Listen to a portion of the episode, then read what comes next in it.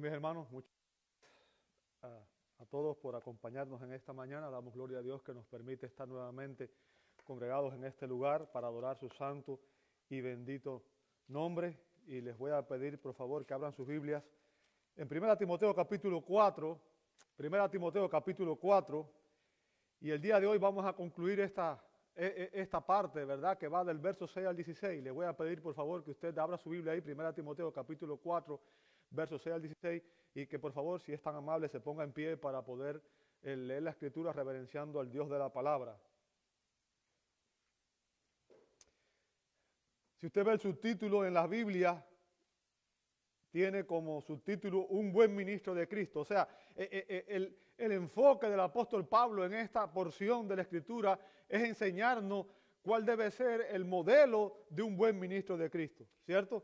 Ah, por tanto, esta porción de la escritura es importante para nosotros porque la iglesia debe nutrirse y debe estar llena de buenos ministros. Y eso es lo que anhelamos ciertamente. Dice así la palabra de Dios. Al señalar estas cosas a los hermanos, serás un buen ministro de Cristo Jesús, nutrido con las palabras de la fe y de la buena doctrina que has seguido. Pero nada tengas que ver con las fábulas profanas propias de viejas más bien, disciplínate a ti mismo para la piedad, porque el ejercicio físico aprovecha poco. La piedad es provechosa para todo, pues tiene promesa para la vida presente y también para la futura. Palabra fiel es esta y digna de ser aceptada por todos, porque por esto trabajamos y nos esforzamos, porque hemos puesto nuestra esperanza en el Dios vivo, que es el Salvador de todos los hombres, especialmente de los creyentes. Esto manda y enseña. No permitas que nadie menosprecie tu juventud, sino sé ejemplo de los creyentes en palabra, conducta, amor, fe y pureza. Entre tanto que llego, ocúpate en la lectura de las escrituras, la exhortación y la enseñanza. No descuides el don espiritual que está en ti que te fue conferido por medio de la profecía con la imposición de manos del previsterio. Reflexiona estas cosas, dedícate a ellos, a ellas, para que tu aprovechamiento sea evidente a todos. Ten cuidado de ti mismo y de la enseñanza.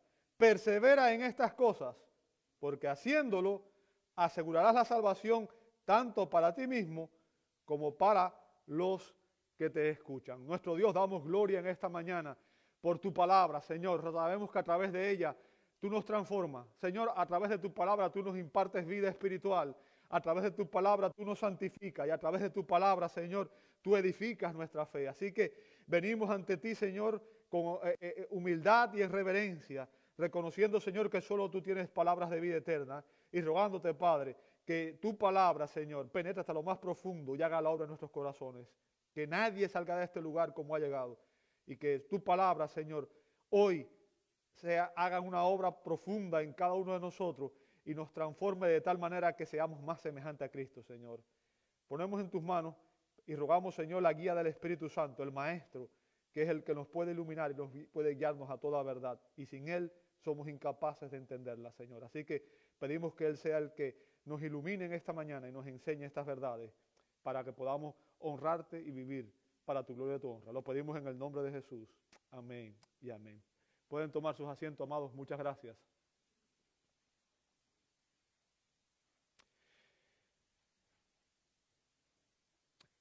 El pasaje que hemos estado examinando y, hoy creo que es la sexta o la séptima semana, no recuerdo bien, ¿verdad? Eh, eh, nos enseña algo crítico para la iglesia. La pregunta es, ¿qué se requiere para ser un buen ministro de Cristo? Bueno, en este pasaje el apóstol Pablo da 13 responsabilidades de un buen ministro de Cristo. 13 responsabilidades de un buen ministro de Cristo. Y hemos visto ya las nueve primeras. Bien, el día de hoy vamos a empezar con la, número 10. ¿Ok? E, y está en el verso 14. Fíjense, Pablo comienza diciendo, no descuides el don espiritual que está en ti. No descuides el don espiritual que está en ti. ¿Sabe? Un requisito esencial, un requisito esencial para ser un buen ministro de Jesucristo es emplear el don espiritual que Dios nos ha dado para servir en la iglesia. Toda persona que es creyente tiene al menos un don espiritual. Bien, y un requisito para ser un buen ministro de Jesucristo es emplear ese don para servir en la iglesia. Fíjense, el verbo que usa Pablo aquí para decir, eh, eh, darle la instrucción a Timoteo de no descuidar en el griego, también puede significar despreocuparse por algo o descuidar. Descuidar algo, ¿verdad? Eh, todo el mundo tiene cosas que descuida y muchas veces descuidamos las cosas importantes y nos enfocamos en cosas que no son importantes, ciertamente, ¿verdad? Ahora, Pablo advierte aquí a, los creyentes, y recuerde, cuando hablamos de ministerio, muchas veces pensamos que el ministerio se enfoca nada más que en los pastores, en los ancianos, pero en realidad el ministerio, la palabra que usa para ministerio Pablo aquí, es la palabra griega diaconía, diácono, que significa todo aquel que sirve en la iglesia. ¿Y quién debe servir en la iglesia? Todo creyente. Recuerden que Jesús dijo que él había venido para servir y no para ser servido. Y él dijo a los discípulos, si yo he hecho esto, yo les he dado el ejemplo, ustedes deben imitar mi ejemplo. Entonces, todos somos llamados a servir. Todos nosotros hemos recibido algún don. Y la exhortación de Pablo es que no descuidemos el don. Descuidar el don es no utilizarlo, es no emplearlo, no usar el don para la gloria de Dios.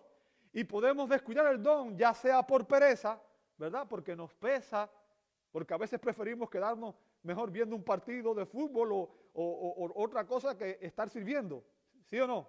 Muchas veces eso sucede, ya sea por pereza, ya sea por egoísmo. Yo prefiero ir a la iglesia allí y sentarme, recibir y no hacer nada. Eso es egoísmo, porque nada más vengo a recibir, nunca a dar. Y también por negligencia, simplemente eh, es algo que no me interesa. Ahora, precisamente esas actitudes son las que Pablo está confrontando aquí. Pablo está diciendo, no hagas esto. Y fíjense, el verbo que usa aquí Pablo cuando dice no descuides es un presente imperativo que cuando se usa en una prohibición, como decir aquí, no lo hagas, prohíbe la continuación de un acto que ya está en marcha. ¿Qué significa esto? Timoteo, Pablo le indica aquí a Timoteo que él se había visto tentado a dejar de servir en el ministerio.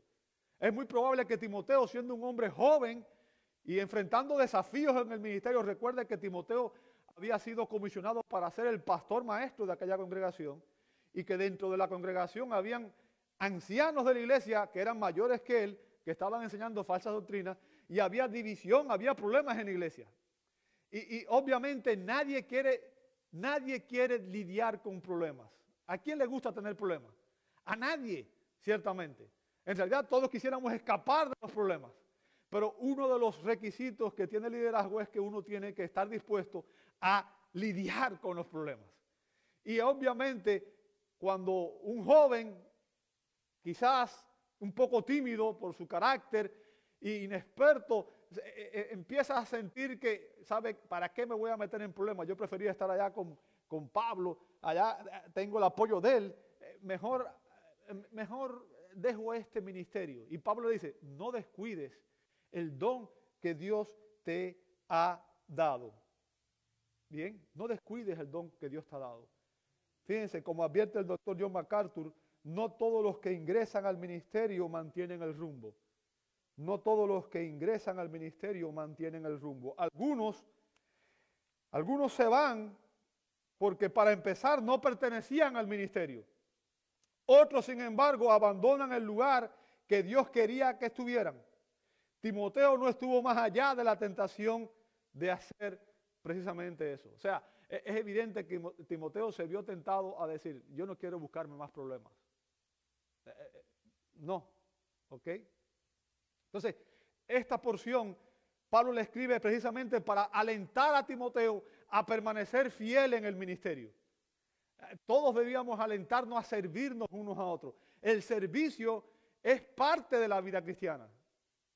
Todo cristiano está llamado a servir. Y para alentar a Timoteo a permanecer fiel en el ministerio, Pablo le recuerda primeramente cómo Dios lo había dotado para el ministerio. Bien, Dios lo había equipado con un don. Y el término don ahí viene del griego harisma, que significa un don de gracia, una dádiva que involucra gracia, ¿verdad? Caris de parte de Dios como dador. O sea, si usted tiene un don espiritual, usted tiene que entender que ese don precisamente fue Dios quien se lo impartió. Y ese don, ese don Dios lo da para que nosotros podamos cumplir con el ministerio que Él nos ha llamado a servir. Bien, un pastor maestro. Ese era el ministerio específico que se le había asignado a Timoteo. Pero Timoteo no estaba allí por su sabiduría humana, por su esfuerzo humano, porque fuera un orador brillante, porque él fuera una persona especial y, fuera mejor que los demás. No, él estaba en ese ministerio porque Dios lo había llamado y una manera de demostrar el llamado de Dios es que Dios lo había capacitado, le había dado el don de predicar y de enseñar. El don de predicar y de enseñar. Eh, tenemos que entender que los dones espirituales, fíjense, lo dice, don espiritual, bien, no es una habilidad humana. Son atribuidos o distribuidos a los creyentes de manera soberana por el Espíritu Santo. Usted puede ver eso en 1 Corintios 12, 11, donde Pablo dice que Él da a cada uno conforme a su voluntad. O sea, es Dios quien determina ¿Qué don va a tener cada persona? Eh, y yo he dicho varias veces, a mí me encantaría tener el don de la música. No lo tengo, tengo mi oído cuadrado. No sé diferenciar un, da, un la de un sol. No, no, no puedo. Entonces, uno no escoge el don. Es Dios quien le imparte el don que nosotros vamos a tener de manera soberana. Y Dios imparte los dones específicamente para todos los creyentes con un propósito. Dice 1 Corintios 12, 7, que esos dones fueron dados para el bien común. El bien común, ¿qué significa? Ningún don que Dios nos da ha sido dado para que yo me exalte sobre los demás o para que yo me sienta mejor sobre los demás. Recuerdan, eso es lo que estaba pasando en Corinto, que algunos estaban buscando el don de profecía o el don de lengua porque querían ser superiores a los otros. Sin embargo, todos los dones que Dios da tienen un solo propósito. Y es que cuando usted y yo empleemos el don que nos ha dado, sirva para edificar a mis hermanos en la fe. Sirva para que yo sea un instrumento de Dios, un medio de Dios para edificar a otros creyentes, para que pueda ayudarlos a crecer espiritualmente. Y ese es el propósito de los dones. ¿Ok? O sea, los dones fueron dados para la edificación espiritual de la iglesia. Yo quiero que usted entienda, ningún ministro, ningún ministro tendrá éxito en su ministerio sirviendo en la fuerza de su habilidad natural. ¿Ok? Ningún ministro tendrá éxito en su ministerio sirviendo en la fuerza de su habilidad natural. ¿Por qué? Porque el éxito espiritual solo es posible cuando el Espíritu Santo está obrando, tanto en el ministro como en aquellos que son ministrados. Y eso es importante. ¿Ok? Eso es importante. Porque frutos espirituales vienen de la obra del Espíritu. Y, un lugar puede estar lleno de personas y sin embargo ni siquiera ser iglesia. Los frutos espirituales es la transformación que Dios obra en su pueblo. Recuerda lo que, es lo que evidencia que hay crecimiento espiritual en ti y en mí. El fruto del Espíritu. ¿Recuerdas eso? Más el fruto del Espíritu, ¿cuál es? Amor, gozo, paz, paciencia, benignidad, bondad, fe, mansedumbre, templanza. Cuando esas cosas están en mí, el fruto del Espíritu está manifestando en mí. Y hay evidencia de que hay una transformación interior. Y sabe, eso es lo que buscamos. Eh, ¿Quién no busca amor? Todos buscamos amor.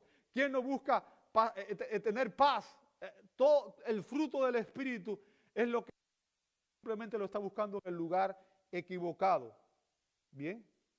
Ahora, lo que Pablo está diciendo aquí es que los dones espirituales son atribuidos a los creyentes individuales con el propósito precisamente de edificar la iglesia y que nosotros podamos vivir de una manera que traiga gloria a Dios.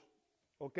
Cuando Dios llama a un creyente a servir en un ministerio, Él, escuche bien, cuando Dios llama a un creyente a servir en, el en un ministerio, cualquiera que sea, Él imparte el don espiritual que lo habilita para esa tarea. ¿Me escuchó? Si Dios te llama a servir a ti en el ministerio de música, Él te va a dar el don de la música o del canto. Porque si tú no tienes el don, tú puedes desear servir ahí, pero ese no es el lugar donde tú debes estar. ¿Por qué? Porque si no tienes el don, eso evidencia que Dios no te quiere en ese puesto.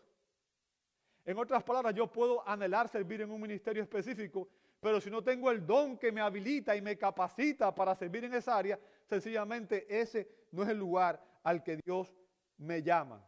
Ahora, Pablo al recordarle el don a Timoteo, lo está alentando. ¿Por qué? Porque es alentador saber que es Dios el que nos capacita mediante el don para servir en un ministerio específico y que Él nos equipa para hacer su obra. ¿Ok? Debido a que el don que Timoteo tenía provenía de Dios, entonces Timoteo debía estar claro, cuando Dios te da algo, no debe ser negligente. ¿Sabe? Y eso es un problema serio que tenemos muchas veces nosotros, que somos negligentes con las cosas que Dios nos da. Somos negligentes en el uso del tiempo. La Biblia nos dice que debemos redimir el tiempo, emplear bien nuestro tiempo. Somos negligentes en el uso de, de, no solamente del tiempo, sino también de nuestros talentos. Muchas veces no usamos el talento que Dios nos ha dado para la gloria de Dios. Somos negligentes en el uso de nuestros tesoros, la manera en que invertimos las cosas, el tiempo, nuestro dinero en cosas que realmente no valen la pena, ¿verdad? Y Pablo, Pablo está diciendo aquí, no descuides el don que Dios te ha dado. Y Pablo le recuerda a Timoteo que como administrador de Dios, y eso es el punto que tú tienes que entender, tú y yo somos administradores no somos dueños. Usted y yo no somos dueños de absolutamente nada, ni siquiera de nuestras vidas. Dios es el que nos da el tiempo. Dios nos da todo lo que tenemos proviene de, Dios. La Biblia dice claramente que de Jehová es la tierra y su plenitud, el mundo y los que en él habitan. Entonces tú no eres tuyo, ¿entiendes eso? Simplemente Dios te ha dado a ti tiempo, talentos y tesoros para que tú lo administres. Y en tu vida tú eres o un buen administrador o un mal administrador de esos dones que Dios te da. Y lo que Pablo está diciendo aquí es que como administrador del don que Dios le había dado para predicar, enseñar y evangelizar, él no debía descuidarlo. Ahora, el punto que quiero hacer en esta mañana es, yo no sé cuál es tu don espiritual, no sé, pero cada uno de nosotros debe esforzarse por descubrir cuál es el don que Dios me ha dado. Y no debe ser negligente en usar ese don para la gloria de Dios, sino que debía utilizarlo para edificar la iglesia. Ahora, ¿cómo yo sé cuál es el don que Dios me dio? En primer lugar, Dios pone en mí una pasión, un deseo por servir en un área, cualquiera que ésta sea, ¿verdad? Y, y Dios me habilita de una manera especial. Bien, ahora lo que estoy haciéndole es un llamado a todos ustedes a que busquen identificar cuál es el don que usted tiene y no sea negligente, sino que se esfuerce por usarlo diligentemente para edificar la iglesia. Ahora, Pablo no solamente alienta a Timoteo al recordar el don que había sido recibido, sino que también alienta a Timoteo a permanecer fiel en el ministerio. En segundo lugar, recordándole que su don, dice Pablo ahí en, en ese verso, le fue conferido por medio de la profecía. Bien, verso 14. Fíjense, el don de Timoteo había sido confirmado públicamente a través de una revelación profética, de una revelación directa de Dios. Y vemos eso también, por ejemplo, en 1 Timoteo 1.18. Usted ve ahí que dice, esta comisión y el término comisionar es cuando uno envía a alguien en una misión, ¿verdad? eh, yo creo que ustedes han visto, por ejemplo, cuando la iglesia envía a un grupo misionario a algún lugar, lo que se hace, la ceremonia que se hace antes de que ellos partan, es una comisión. Bien, esta comisión te confío, o sea, Pablo, el apóstol, le había confiado una misión a Timoteo. Bien, le había delegado una misión a Timoteo. Fíjense, hijo Timoteo, o sea, Pablo amaba a Timoteo como un hijo en la fe. Lo amaba como un hijo espiritual. Bien, conforme a las profecías que antes hicieron en cuanto a ti, a fin de que por ella pelees la buena batalla. Fíjense, lo que eh, vemos aquí es que el Espíritu Santo señaló a Timoteo por revelación profética para que él fuera ordenado para el oficio de pastor maestro. ¿Ok? Imagínense, Dios dio revelación en aquel contexto. Ahora, aquí quiero detenerme un momento y hacer una explicación, porque para entender la, la, Biblia tenemos que entender el contexto teológico, histórico, cultural en el cual se da la enseñanza. Bien, este evento ocurrió en un periodo de transición entre el judaísmo y el cristianismo. ¿Se entiende eso? O sea, hasta el advenimiento de Cristo, el judaísmo era la religión verdadera. ¿Bien? Pero con el advenimiento del Mesías viene un nuevo pacto y ahora en Cristo hay una transformación, hay un nuevo cambio, hay una nueva manera en la cual Dios obra en su pueblo. ¿Se entiende ahí? Es importante que entendamos esto. Ahora, en ese contexto, Dios dio una serie de, de dones milagrosos que eran confirmatorios y temporales, que fueron dados con un propósito, validar a los profetas y a los apóstoles que estarían encargados de establecer los fundamentos de la iglesia. Si usted lee en Efesios 2.20, dice que la iglesia ha sido edificada sobre quién? Bien, Cristo es la piedra angular, pero fue edificada sobre los profetas y los apóstoles. Entonces, a ellos Dios les dio unos dones milagrosos que eran temporales con el propósito de establecer el cimiento de la iglesia. En aquellos días, y debido a que todavía no existía el canon del Nuevo Testamento, en otras palabras, los creyentes todavía no tenían el Nuevo Testamento, no tenían toda la revelación, no tenían toda la escritura, como tenemos usted y yo, que hoy tenemos los, eh, eh, eh, libros del Nuevo Testamento. Entonces, en aquellos días, Dios todavía daba nuevas revelaciones. Bien, daba nuevas revelaciones a través de los profetas y a través de los apóstoles. Ahora, el punto que está haciendo Pablo aquí es que el llamado de Timoteo al ministerio había sido confirmado específicamente a través de una profecía. O sea, Dios había dejado claramente saber a la iglesia que Timoteo había sido capacitado con un don para servir en el ministerio. Bien. De modo que Timoteo no fue solamente elegido de la manera ordinaria, porque la manera ordinaria en que la iglesia hoy escoge a sus líderes es a través de una evaluación. La iglesia evalúa el desempeño de un creyente y específicamente, por ejemplo, cuando va a ser un pastor maestro, si usted ve en 1 Timoteo 3, vimos los requerimientos bíblicos que se dan allí, ¿verdad? Y la iglesia evalúa si la persona enseña, si cuando enseña lo hace de una manera que es edificante, si lo hace de una manera que es correcta, si lo hace de una manera que es bíblica.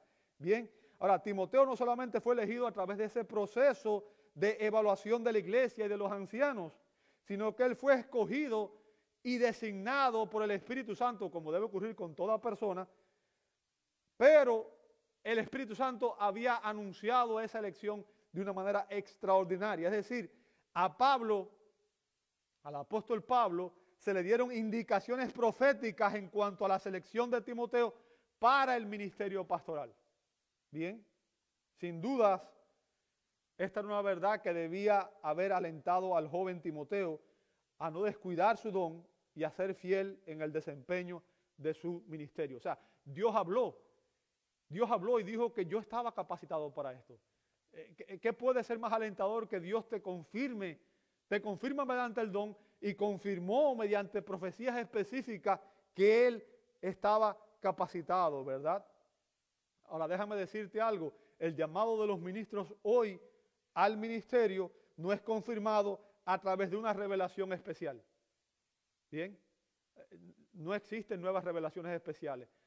Solo escritura, o sea, la palabra de Dios es la Biblia y, fuera de ella no existe nueva revelación. Los dones confirmatorios, los dones milagrosos fueron dados de manera temporal y cesaron cuando dejó de existir el ministerio apostólico y profético. ¿Por qué? Porque hoy tenemos la palabra de Dios que es nuestra norma de fe y conducta. Por tanto, el llamado de, de una persona hoy al ministerio no es confirmado a través de una revelación especial.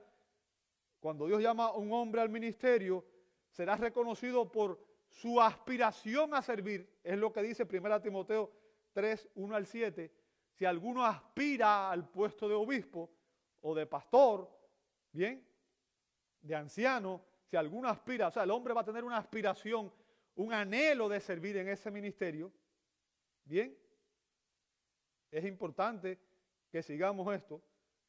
Y además de esa aspiración, el hombre debe cumplir con los requerimientos bíblicos que se enumeran ahí del 1 al 7 en el capítulo 3, que ya se lo vimos hace unos meses atrás. ¿Recuerdan? Ahí se da todos los requerimientos que tiene que ser, tiene que ser una persona irreprensible, tiene que ser una persona, eh, eh, eh, de marido de una sola mujer, debe ser un hombre, no debe ser una mujer, debe ser acto para enseñar. Ahí están todos los requerimientos bíblicos. Bien. Por tanto, la iglesia hoy lo que tiene que ver es si el hombre tiene esas características para identificar que realmente puede ser un hombre llamado, digamos, en este caso específicamente al ministerio del pastorado. Como dice el predicador reformado Philip Graham, Philip Graham dijo, Timoteo fue llamado al ministerio por el Espíritu Santo. Ningún hombre debería jamás invitarse a sí mismo a convertirse en pastor. En cambio, un verdadero ministro es llamado por el Espíritu Santo, obrando mediante los deseos de su corazón y la sabiduría de la iglesia. Este llamado espiritual es esencial para soportar las dificultades del ministerio. En otras palabras, cuando una persona entra al ministerio por cualquier otra razón que no sea un llamado genuino de parte de Dios, créame, la mayoría de las personas tienen una noción equivocada de lo que es el ministerio cristiano. Y especialmente la mayoría de las personas tienen una, visión equivocada de lo que es el ministerio pastoral. Y muchas veces se piensa que el pastor, el trabajo del pastor únicamente es pararse el domingo bien vestido y dar un sermón y ya, y que el resto de la semana se, lo pasa sin hacer nada más, ¿verdad? Sin, sin, trabajar y sin nada. Pero e, esa es una visión errada. Si usted ve el testimonio de Pablo, si usted ve el testimonio de los pastores genuinos, usted va a ver que a Pablo, ¿qué le costó su ministerio? ¿Han leído alguna vez cuál, cuál fue el testimonio de Pablo? Fue apedreado, fue flagelado, fue azotado con varas. Finalmente fue ejecutado por su fe al ministerio. Entonces, cuando pensamos en el ministerio no podemos pensar en la parte glamorosa del ministerio, tenemos que pensar que el ministerio implica meterse en dificultades, en problemas, en, decir y confrontar a las personas con que muchas veces no le van a gustar. Y eso es lo que estaba llevando a Timoteo al desánimo. Y Pablo recuerda, y, no te desanimes, Dios te está capacitando, Dios te dio el Espíritu Santo, Dios te dio un don y Dios obró a través de una profecía para animarte específicamente a ti, ¿verdad? Ahora, en tercer lugar, para alentar a permanecer fiel al Timoteo, a Timoteo en el ministerio, Pablo les recuerda que fue comisionado en una ceremonia de ordenación ministerial. Fíjense, dice, con la imposición de mano del previsterio, ¿lo ve ahí? En el verso 14. O sea, Pablo recuerda aquí una ceremonia importante, la ceremonia de ordenación. Y esta es la segunda de tres referencias en las epístolas pastorales a la comisión de Timoteo del ministerio. ¿Sabe? Algo espectacular, algo, algo que es importante en la vida de un pastor, no solamente cuando se gradúa de un seminario, sino también cuando es ordenado al ministerio. Es una ceremonia preciosa en la cual uno tiene un, recuerdo, porque eh, en ese contexto, y usted puede ver, por ejemplo, en 1 Timoteo 1.18, Pablo se lo recuerda, también se lo recuerda en 2 Timoteo 1.16, dice, por lo cual te recuerdo que avives el fuego del don de Dios que hay en ti por la imposición de mis manos. O sea, Pablo fue uno de los ministros que participó en la ceremonia de ordenación de Timoteo. Bien, eh, Pablo fue uno de los ministros que ordenó a Timoteo al ministerio. Y para que entiendan, la ordenación es la admisión autorizada de alguien que está debidamente llamado a un oficio en la iglesia de Dios. Y va acompañada, como dice aquí, de oración y de imposición de mano. Ahora, la idea detrás de esto viene del Antiguo Testamento. En el Antiguo Testamento, Dios había establecido una serie de ritos en los cuales la persona para recibir el perdón de Dios debía llevar un sacrificio y ese sacrificio era, era obviamente ejecutado o sacrificado en lugar de la persona. Bien. Y antes de ser sacrificado, antes de que el sacerdote sacrificara el oferente, la persona que llevaba la ofrenda por el pecado o por lo que fuera, tenía que poner sus manos sobre el sacrificio diciendo que él se identificaba con esto y ese sacrificio iba a servir de sustituto de él. Ahora, en la ceremonia de ordenación, cuando los líderes ponen sus manos sobre la persona, están diciendo que ellos reconocen a esa persona para que llegue a ser uno igual que ellos. O sea, se están identificando y lo están reconociendo para que esa persona se convierta también en un ministro de la iglesia.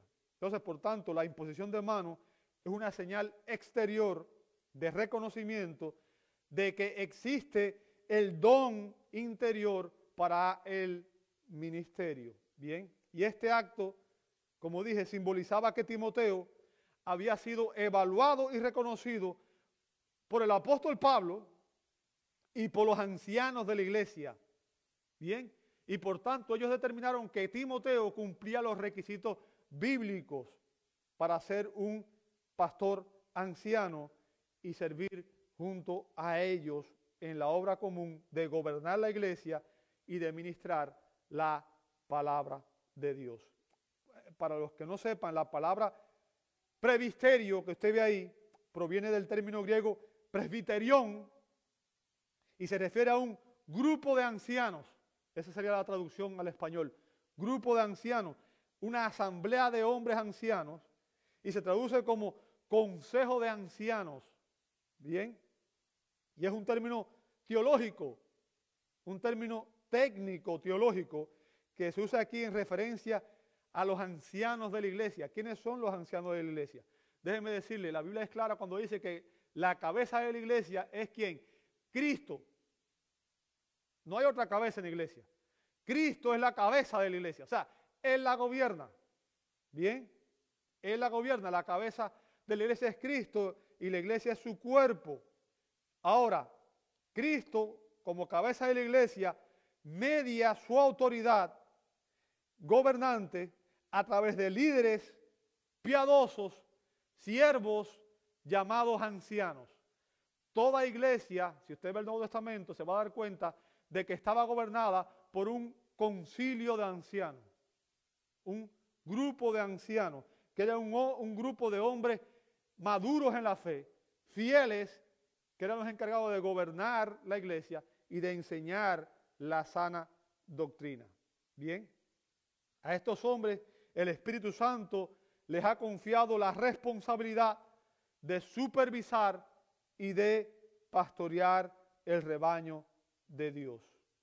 Obviamente, esto nos deja ver que hubo un grupo de hombres que evaluaron a Timoteo y que determinaron que él tenía el don que lo calificaba para ser un anciano, un pastor maestro, ¿verdad?, de la iglesia y para servir en el ministerio. Así que fíjense, tenía tres cosas que lo validaban y por los cuales Timoteo no debía descuidar. Tenía el don espiritual, su llamado había sido confirmado por el Espíritu Santo mediante unas profecías y finalmente había sido ordenado por un grupo de ministros fieles, entre los que se encontraba el apóstol Pablo. Y eso obviamente debería alentarlo a seguir sirviendo fielmente en el ministerio. Pero además de ejecutar su ministerio, servir en el ministerio, Timoteo debía examinar, dice el verso 15, vamos a ver ahí la primera parte, fíjense lo que dice Pablo, verso 15, reflexiona estas cosas, dedícate a ellas. Bien, estamos viendo nada más que la primera parte del verso 15. Reflexiona estas cosas, dedícate a ellas. Fíjense, Pablo utiliza aquí dos verbos imperativos, reflexiona y dedícate. El primero es reflexiona. Meletao, primariamente, tener cuidado de, bien, relacionado con el término melete de cuidado, o melei, cuidado, significa entregarse a practicar, ¿ok? E, e, en la versión Reina Valera es traducido como medita. Y, conlleva la idea, amado hermano, de pensar de antemano, de planificar, de elaborar una estrategia o de premeditar. O sea, cuando un ministro no está ocupado en el servicio, no está sirviendo directamente, Pablo está diciendo que cuando no está sirviendo directamente, un buen ministro debe estar ocupado en preparar, en orar y en planificar aquellas cosas que va a hacer. O sea, el ministerio requiere preparación, requiere organización, requiere que el ministro se planifique y organice las cosas que va a hacer. ¿Verdad? Eso es lo que nos enseña el primer imperativo. Ahora, el segundo, y estamos hablando de la manera en que debe examinar el ministerio, ¿verdad? El segundo imperativo es dedícate, dedícate. Y implicaba que Timoteo debía entregarse por completo al ministerio. Dedicarse a, a implica eh, eh, eh, enfocarse en, en el servicio en esa área. Bien, un buen ministro debe cumplir fielmente el ministerio que Dios le ha dado. Un buen ministro debe cumplir fielmente el ministerio que Dios le ha dado. Y cuanto más grandes sean las dificultades, las adversidades para desempeñarlo fielmente, tanto más un buen ministro debe esforzarse con todas sus fuerzas y con una perseverancia inagotable, como dice Juan Calvino. O sea, eh, eh, eh, en otras palabras, un buen ministro es una persona que se enfoca en servir y que no es un hombre inconstante como el hombre de doble ánimo que habló Santiago, ¿verdad? Que dice que es inestable en todos sus caminos. Dice Santiago 1.8, hablando de una persona que, hoy quiere servir y mañana no quiere servir. O, hoy quiere estar y cambia constantemente. Pablo dice, no, examina tu ministerio, examina tu don y enfócate en servir de una manera que obviamente puedas hacerlo para la gloria de Dios. Debe, debe examinar cuáles son sus prioridades, porque un ministro debe tener prioridades, ¿verdad? Y debe evidenciar su crecimiento. Vamos a ver aquí en el verso 15, la segunda parte, después de decir, reflexiona sobre estas cosas, dedícate a ellas, fíjense lo que dice Pablo, para que tu aprovechamiento sea qué cosa? Evidente a todos. ¿Sabe? La palabra aprovechamiento aquí significa avanzar, abrir el camino, hacer un avance pionero. ¿Bien? Ah, déjame decirte algo. Uno de los errores más grandes que cometemos la mayoría de los líderes es que tratamos de dar una visión de que somos, somos perfectos. No queremos que las personas reconozcan nuestras debilidades. Y eso es un error garrafal. Es un error garrafal. Bien. Ningún ministro, y cuando digo ningún ministro estoy hablando de ningún cristiano, porque todos estamos llamados a servir. Bien. Ningún ministro debe tratar de ocultar sus debilidades y sus defectos a la congregación. Ningún ministro debe tratar de demostrar, debe, debe tratar de dar una imagen de perfección ante la congregación. Eso es un error garrafal. Bien. ¿Por qué? Porque cuando las personas ven un ideal de perfección, esto conduce al desánimo, porque la gente, vamos, si yo preguntara quién de nosotros es perfecto, levante su mano. Nadie lo es. No lo somos. Y usted no puede esperar que yo sea perfecto. Usted no puede esperar que ningún líder sea perfecto. El único perfecto fue el Señor Jesucristo. Si usted ve a los apóstoles, Pedro metió la pata cada rato. ¿Cierto? Tenemos que entender, somos seres humanos, somos pecadores, todos. La razón por la que estamos aquí no es porque somos perfectos o porque somos mejores de los que están afuera. La razón por la que estamos aquí es porque entendemos que hay una sola solución al problema humano y lo tiene Dios. Es la gracia de Dios que nos transforma. Bien. Debemos permitirle a nuestros hermanos en la fe ver el progreso en aquellas áreas de nuestra vida en la cual antes nosotros estábamos fracasando. Porque todos tenemos áreas en las cuales estamos fracasando. ¿O soy yo el único? Todos estamos batallando en algún área de nuestra vida. Y todos necesitamos rendir cuenta unos a otros para poder alentarnos mutuamente al amor y a las buenas obras. ¿Sabe? Es cuando permitimos que otros vean nuestras debilidades, vean nuestro ejemplo. Nuestro ejemplo va a servir de aliento a los demás creyentes. Cuando uno ve a un creyente que obtuvo victoria sobre un pecado, eso nos alienta y nos anima a ver, ah, entonces yo también puedo obtener victoria sobre ese pecado. Bien.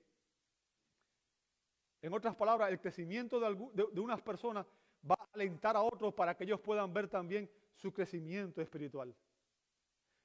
Algo que tenemos que nosotros preguntarnos es lo siguiente, ¿en qué manera he estado yo creciendo espiritualmente? ¿En qué manera he crecido la última semana, el último mes, el último año, la última década o el tiempo que usted esté en el Señor? Eh, yo quiero que tú medites seriamente en esto. Si usted no está creciendo espiritualmente, entonces yo le exhorto a que examine realmente si está en la fe. Porque yo quiero que tú comprendas, Cristo nos llamó para justificarnos. ¿Qué significa? Él perdona todos nuestros pecados. Pero la salvación implica la justificación, el perdón de todos nuestros pecados, pero también implica la santificación, que es el proceso mediante el cual el Dios nos está transformando cada día más a la imagen de Cristo. Porque a esos que Él está santificando es a los que Él va a glorificar. La Biblia dice que sin santidad nadie verá a Dios. Si yo no estoy siendo santificado, si yo no estoy creciendo en semejanza con Cristo, yo puedo estar seguro que no estoy, no estoy camino a la gloria. Estoy camino al infierno. ¿Entiende eso? Entonces yo tengo que examinar realmente mi vida. ¿Estoy siendo transformado? Hay una evidencia en mi vida de transformación. Hay cambio, hay crecimiento en mi vida espiritual. Si no lo hay, algo está mal algo está mal. ¿Por qué? Porque Dios va a obrar en nosotros para que crezcamos en nuestra semejanza con Cristo. ¿Sabe? Este verso es una repetición enfática del encargo que Pablo le había hecho en el verso 12. Fíjense, le dijo a Timoteo que todo buen ministro de Jesucristo debe ser un ejemplo de los creyentes en palabra, conducta, amor, fe y pureza. Son áreas en que debemos crecer. Todos todos sin excepción. Déjame decirte algo. Ningún hombre se convierte en un buen ministro de un día para otro. ¿Entiendes eso? Ningún hombre llega a ser un buen ministro en un momento. ninguna persona madura en un momento. La madurez no es instantánea, es un proceso. ¿Y requiere qué cosa? Requiere que usted pase por experiencias y muchas veces experiencias dolorosas para que pueda realmente ser transformado y pueda crecer en madurez. Bien, ningún ministro es perfecto. Y eso, cuando entendemos eso de que ninguno de nosotros es perfecto, eso nos va a permitir amar a nuestros hermanos a pesar de sus incluso. Bien, no es que amemos el pecado, sino que vamos a entender por qué actúa de esa manera muchas veces. Ningún ministro es perfecto y ha llegado a hacer todo lo que debería hacer. La razón por la que estamos aquí es porque todos estamos tratando de procurar ser más como Cristo y menos como yo. ¿Entiende eso? El mismo apóstol Pablo dijo en Filipenses 3, 12 al 14, no que ya lo haya alcanzado. O sea, Pablo nunca, eh, Pablo no sentía que ya él era un, hombre eh, como debía ser, o que ya haya llegado a ser perfecto, ¿sabe? Y el término perfecto ahí no significa que eh, el término perfección, porque ninguna persona va a llegar a ser perfecto en esta tierra. Se refiere a madurez. Pablo dice, ¿sabes qué? Yo no pretendo ya ser el ejemplo supremo de madurez. Bien. Sino que sigo adelante a fin de poder alcanzar aquello para lo cual también fui alcanzado por Cristo Jesús.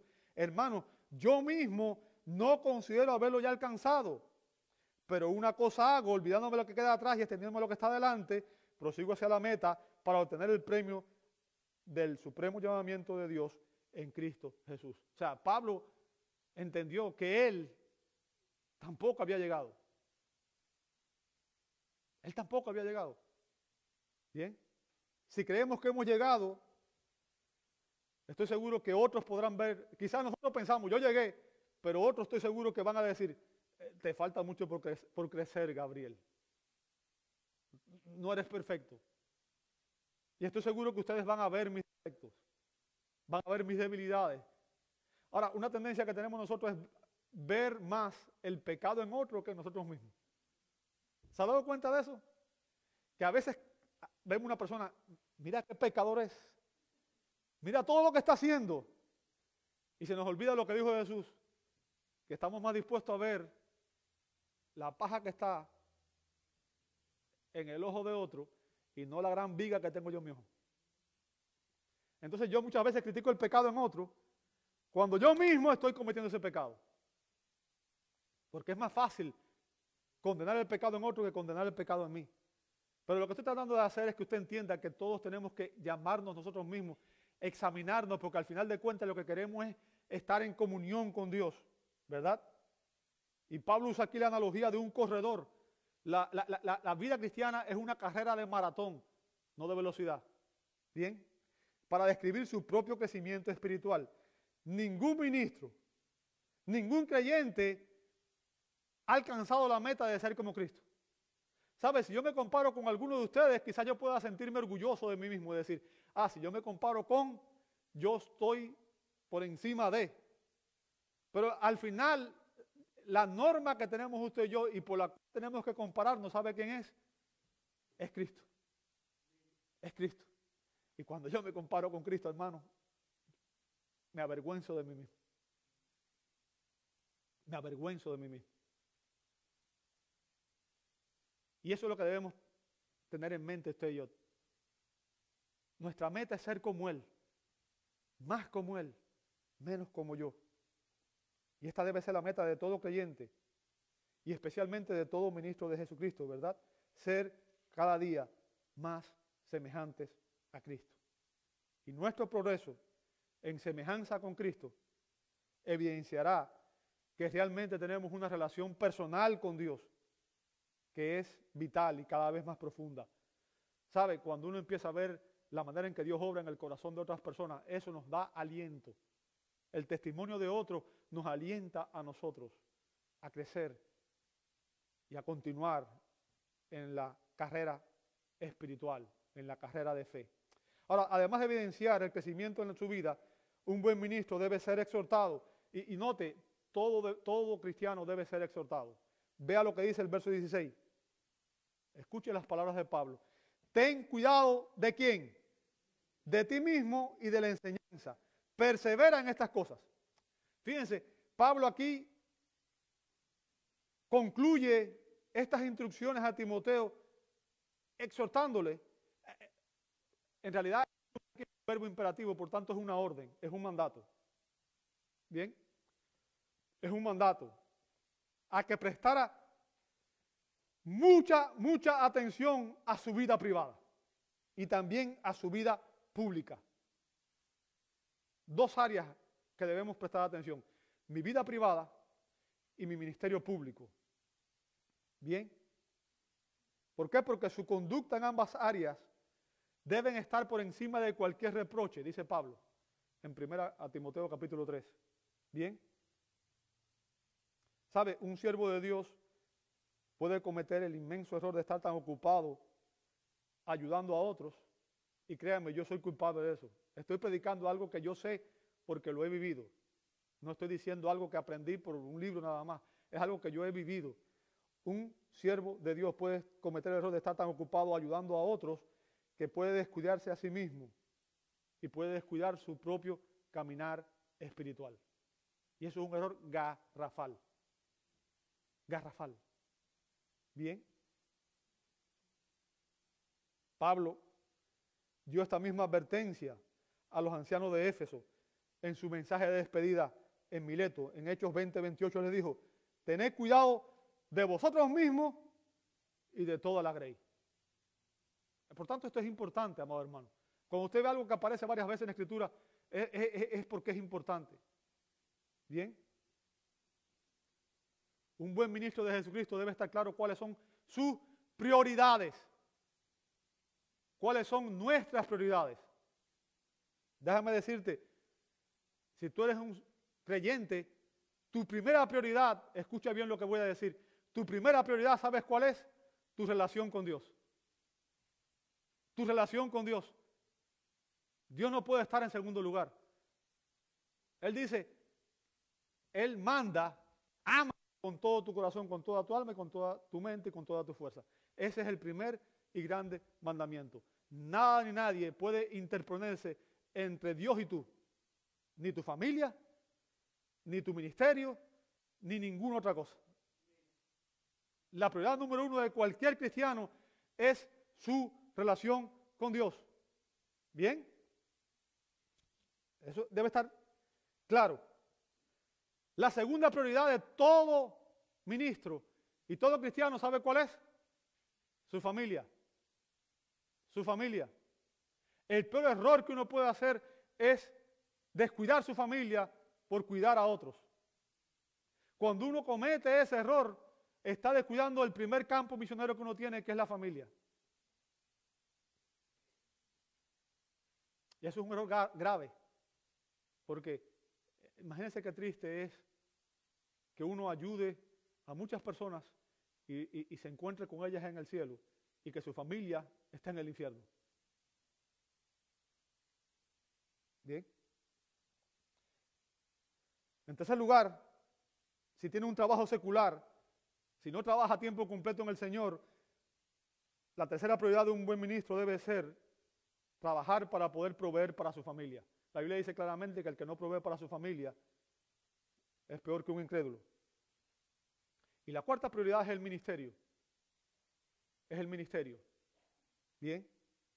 Un buen ministro de Jesucristo tiene que tener estas prioridades de la manera correcta. Y debe tener como prioridad su santidad personal, su santidad personal, su crecimiento espiritual, y también debe tener como prioridad ser diligente en la enseñanza de la congregación. En última instancia, lo que queremos dar es un buen ejemplo para ustedes, un patrón digno de imitar. Queremos ser más como Cristo para que ustedes puedan ver a Cristo en nosotros y que ustedes puedan seguir nuestro ejemplo. Bien, cuando hacemos esto, cuando seguimos el modelo preciso, el modelo bíblico, ¿cuál será el resultado de esto? Cuando usted y yo realmente seguimos este patrón y cuidamos de nosotros mismos y cuidamos de nuestro ministerio, ¿cuál será el resultado? Dice Pablo, porque haciéndolo asegurarás la salvación tanto para ti mismo como para los que te escuchan. Bien. Déjame aclarar algo para que nadie vaya a confundirse. Solo Dios otorga salvación. Pablo lo ha dejado claro en 1 Timoteo 1.1 y en 1 Timoteo 2.3. O sea, Dios es el que salva nosotros no salvamos a nadie. Nosotros no salvamos a nadie. Pero Él se complace en usar a sus ministros como instrumento para llevar el Evangelio y salvar a algunos de los que los escuchan. Nuevamente cito a Philip Graham cuando dijo, el destino espiritual de cualquier iglesia está vinculado con el destino espiritual de sus ministros y su fiel proclamación del Evangelio. Bien. Fíjense, el destino espiritual de cualquier iglesia está vinculado con el destino espiritual de sus ministros y su fiel proclamación del Evangelio. ¿Por qué razón? Porque agradó a Dios, dice Romanos 10, 1 eh, Corintios 1, 21, perdón, agradó a Dios mediante la necesidad de la predicación salvar a los que creen. O sea, ¿cuál es el instrumento que Dios usa? Es la predicación del Evangelio. ¿Entiende eso? Y Pablo pregunta en Romanos 10, 14, ¿cómo pues invocarán a aquel de quien no han oído? En, en quien no han creído. ¿Y cómo creerán en aquel de quien no han oído? ¿Y cómo irán sin haber quien les predique? Entonces nosotros somos el instrumento de Dios. A través de nuestra predicación, el Evangelio es proclamado y las personas llegan a tener un conocimiento de la fe salvífica en Cristo. Ahora, la salvación no se completa cuando uno llega a la fe. Ese es el error de muchas personas. Piensan que una confesión, piensan, en el hecho de que un día vinieron a, un altar, hicieron una, una profesión de fe. ¿Sabe? Una profesión de fe no indica la posesión de la fe. Porque la salvación es una obra que comienza con el arrepentimiento y la fe en Cristo, pero continúa en la santificación y hasta, o sea, en la justificación, Dios nos libra de la condenación por el pecado. En la santificación, Dios nos está librando del poder del pecado. Y en la glorificación, Dios nos va a librar de la presencia del pecado. Por tanto, la, salvación es una obra continua que empieza el día que uno recibe a Cristo por la fe y va a concluir el día que estemos en el cielo, en la gloria con Cristo. Es un proceso. ¿Bien? Y sin duda la fe trae justificación y trae seguridad de salvación, pero la fe también inicia el proceso de santificación. Y déjenme decirle, ese proceso va a durar toda la vida. Y va a continuar hasta que usted y yo seamos glorificados al regreso de Cristo. Y déjame decirte, lo que demuestra realmente si mi fe genuina o, la genuino, genuino Dios es la perseverancia en la fe. La perseverancia en la fe es una señal evidente de la salvación. Aquellos que son salvos van a permanecer salvos porque la Biblia dice que Dios guarda a aquellos que son suyos. ¿Recuerdan las palabras de Jesús en Juan 10? Mis ovejas oyen mi voz y yo les doy qué cosa? Vida eterna. Y después qué dice?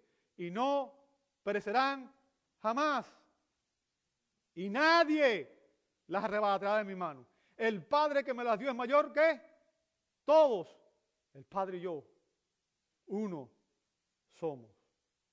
La perseverancia en la fe es una señal realmente de que la salvación es genuina. Aquellos que se apartan, aquellos que se alejan, Juan lo deja claro cuando dice, salieron de nosotros, pero no eran de nosotros. Nunca fueron salvos. Nunca fueron creyentes genuinos. Su salvación fue algo ilusorio, fue una profesión de fe vacía. No había una posesión de la fe. Como dijo el predicador puritano John Stott, la perseverancia no es la causa meritoria, sino la evidencia última de nuestra salvación. Un ministro que vive una vida piadosa y que enseña fielmente la palabra de Dios tendrá un impacto salvador en aquellos que lo escuchan. Como dijo un predicador, y no sé quién fue, pero voy a concluir con sus palabras, como buenos ministros predicamos la palabra. Como ministros piadosos practicamos la palabra y como ministros en crecimiento progresamos en la palabra. Y esa es mi oración, que nosotros vivamos de esa manera. Señor, te damos gloria porque tu palabra es clara. Tú nos llamas a ser fieles ministros, a servir en tu obra. Y Padre, también nos enseña cómo debemos vivir, cómo tu palabra debe ser obedecida. Sabemos, Señor, que nuestras fuerzas humanas somos incapaces de hacerlo. Por eso rogamos el auxilio de tu Espíritu Santo. Y pedimos, Señor, que Él aplique esta palabra y que Él nos transforme de tal manera, Señor, que realmente esta palabra impacte en lo más profundo de nuestros corazones, nos transforme y, Padre, que nosotros podamos vivirla y podamos honrarte con nuestras vidas. Señor, que realmente podamos ser hacedores y no tan solamente oidores de tu palabra. Ayúdanos, Señor, a vivir de una manera que realmente te traiga gloria. Y permite que podamos, Señor, ver estas verdades aplicadas en nuestro caminar diario, Señor. Perdónanos las veces que hemos sido negligentes, las veces que no hemos usado el don espiritual que tú nos has dado, las veces que hemos, Señor, sido negligentes en el servicio, las veces que hemos puesto las prioridades equivocadas y por tanto hemos causado dolor a otras personas. Ayúdanos, Señor, a vivir acorde a tu voluntad para nuestra vida. Y permite, Padre, que en lo adelante podamos honrarte de la manera que tú quieres que lo hagamos. Te damos gracias por esta enseñanza preciosa que tú nos has dado el día de hoy y rogamos una vez más que tú la apliques a nuestros corazones. Lo pedimos en el nombre santo de Jesús y te damos gloria. Amén, amén y amén.